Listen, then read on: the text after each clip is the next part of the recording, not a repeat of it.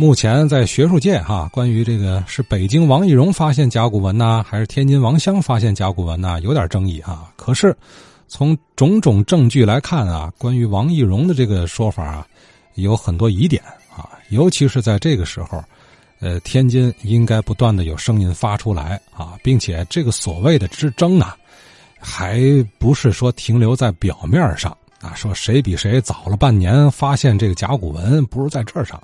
接下来，咱再听听啊，原来的这个天津社科院文学研究所所长、文史专家张春生先生是如何看待这问题的？我觉得这件事儿，咱不是给王湘争，王湘应该争，但更重要是应该给天津市当时一百二十年前的文化地位、经济地位而争。近几十年来，天津的这个直辖市的地位，应该说不是在扩大。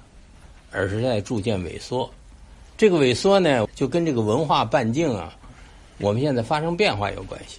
你现在天津到北京，这个三十四分钟肯定到。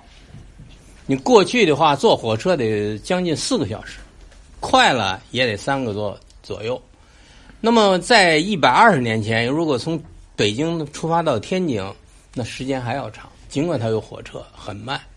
它是什么一个道理？就是你当你的经济和文化受到交通影响的时候，你天津的地位是重要的，因为你天津就是北京的经济重地，是它的门户。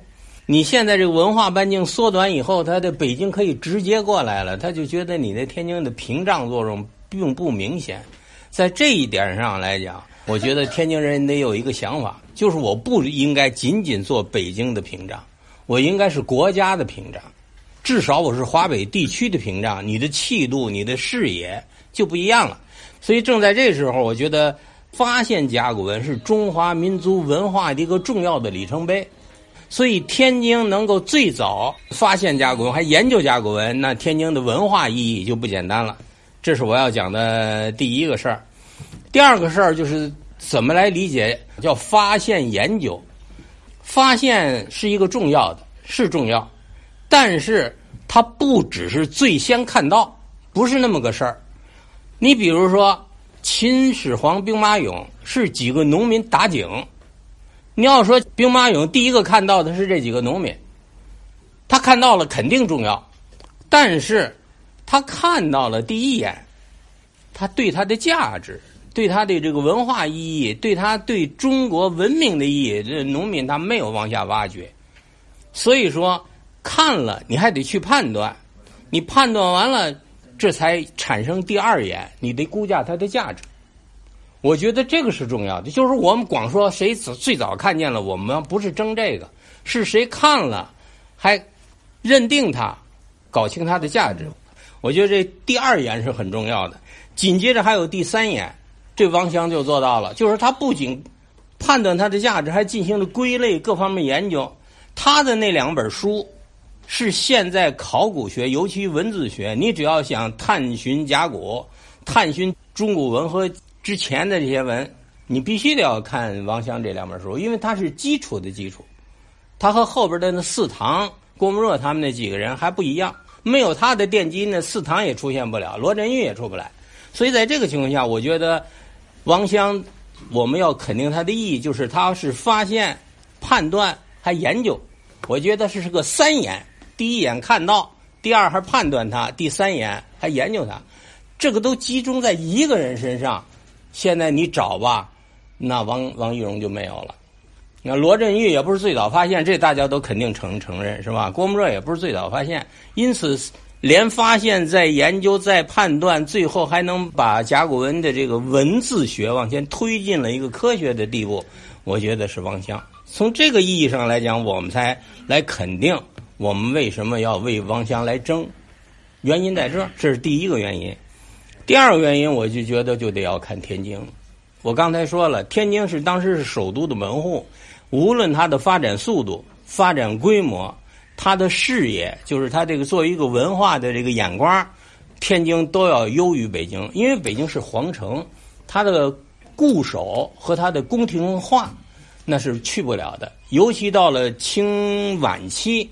他的那个固守已经达到了一个板结的状况，你不耕地它，你不疏通它，你不加加化肥，那北京的文化就就板在那儿了。而天津是活跃最活跃地区，活跃就有两个大标志，一个是我们的教育。天津当时一百二十年前到一百年前的教育，绝对是走在全国的前列，它是成系统的啊，从小。从幼稚园，甚至培育教师，一直到大学，甚至到研究生的这样的一个阶段，我们天津是齐备的，在一百年前，而且我们有公办、有国办、有各种规模，我们有职业教育、半职业教育，我们还有真正的这个高等教育。第一张大学文凭就是出自于天大，到现在为止，我们就光是一个北洋大学，我们诞生了可以说好几所工科大学。那南开更甭说了，七八十年前呢，南开教育那在全世界都是叫得响的。那么这是一个标志，教育；二一个就是这个文化。我们天津在当时集聚了一部全国有影响的文化大家，梁启超、严复、严修、王湘、孟广会，这都是在全国有影响的。这样的一些大儒集中在一个城市里头。这也是北京所没有的。北京的儒，他是官儒，这个是不一样。如果说我们当时的王湘要是有王懿荣的那么多的钱，早把那堆甲骨全买下来了，那不可能。要说句开玩笑的话，要是没有孟广会和王湘早于这个这个，因为商人他先来说我有这个东西。这怎么样？人两位先生老先生马上意识到这可能是古简，古代的简，因此建议他拿来咱们看看，实际就等于抬高了这个东西的价值。这个你得得就说一文人们他他不太管这个市场，可是古董商他他他明白啊，这个东西哦，这俩老先生说，他们认为这里头有有东西，那一只一字一金，也可能一开始。几几个铜板就能买一块，十几个铜板现在就就就得那就买不起了。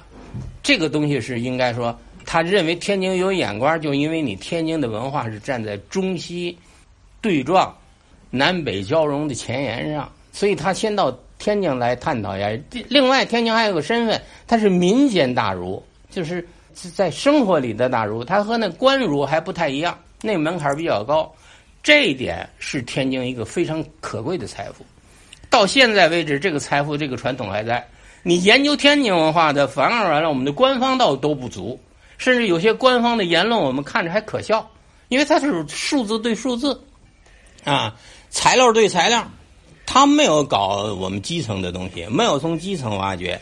甚至有的连口述史都没做过，或者说也没到基层跑过，就是拿材料怼材料，然后出现一个新材料，实际那个价值并不高。但是天津的传统，那就是深挖洞、广积粮，那真是挖下去，学问很大。你最近那文史馆出那三本老先生的那个三本的那那个手稿的复印件，就是一个陆新陆新农七八十年前一个老先生植物学。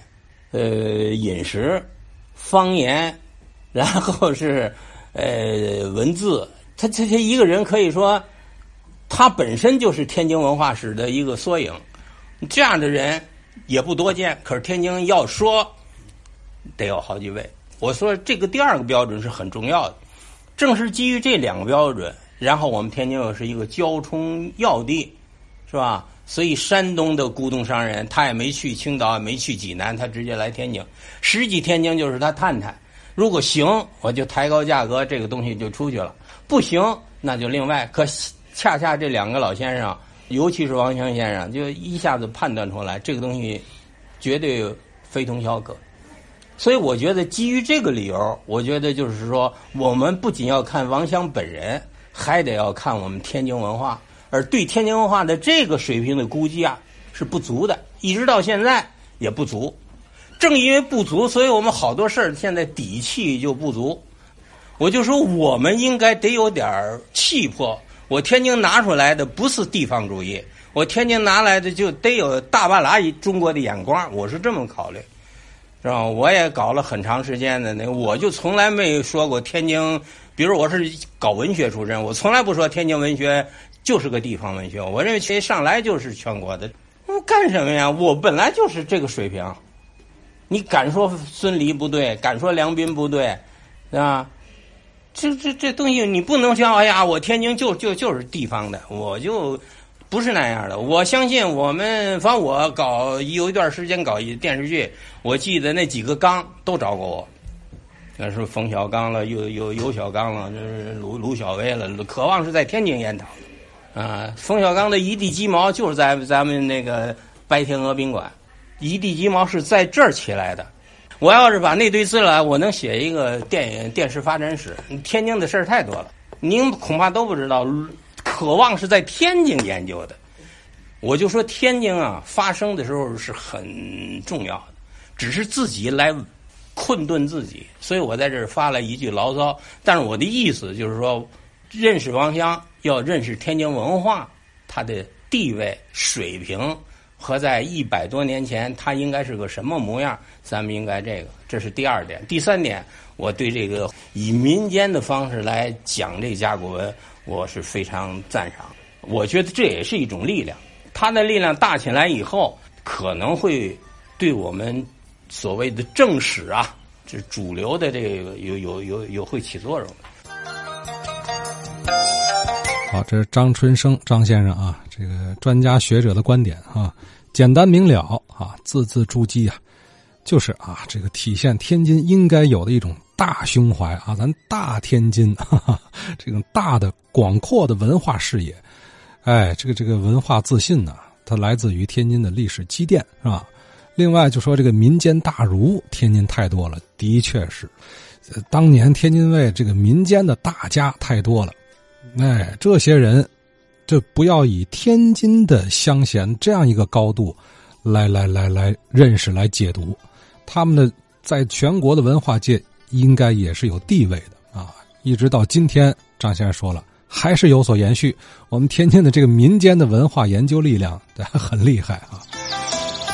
哎呀，这这这确实是这样哈！咱们天津的民间文史学者都倍儿棒啊！别的不提，就说咱们节目中您听到过的这些位啊，常年发言的，这都都不简单呐。哎，另外节目中还有一个主力的核心群是老人家们，他们虽然是没有研究调查能力的，但是讲的那个三亲回忆啊，那都是一手资料啊。你从那些口述中就可以提炼很多有价值的信息线索，你可以摸清摸透天津卫的这个文脉。咱不是夸自己哈，这些年咱咱节目一直干这事儿呢哈。昨天下午我就干了件事儿，继续跟您汇报啊。昨天下午到老先生家中拜访，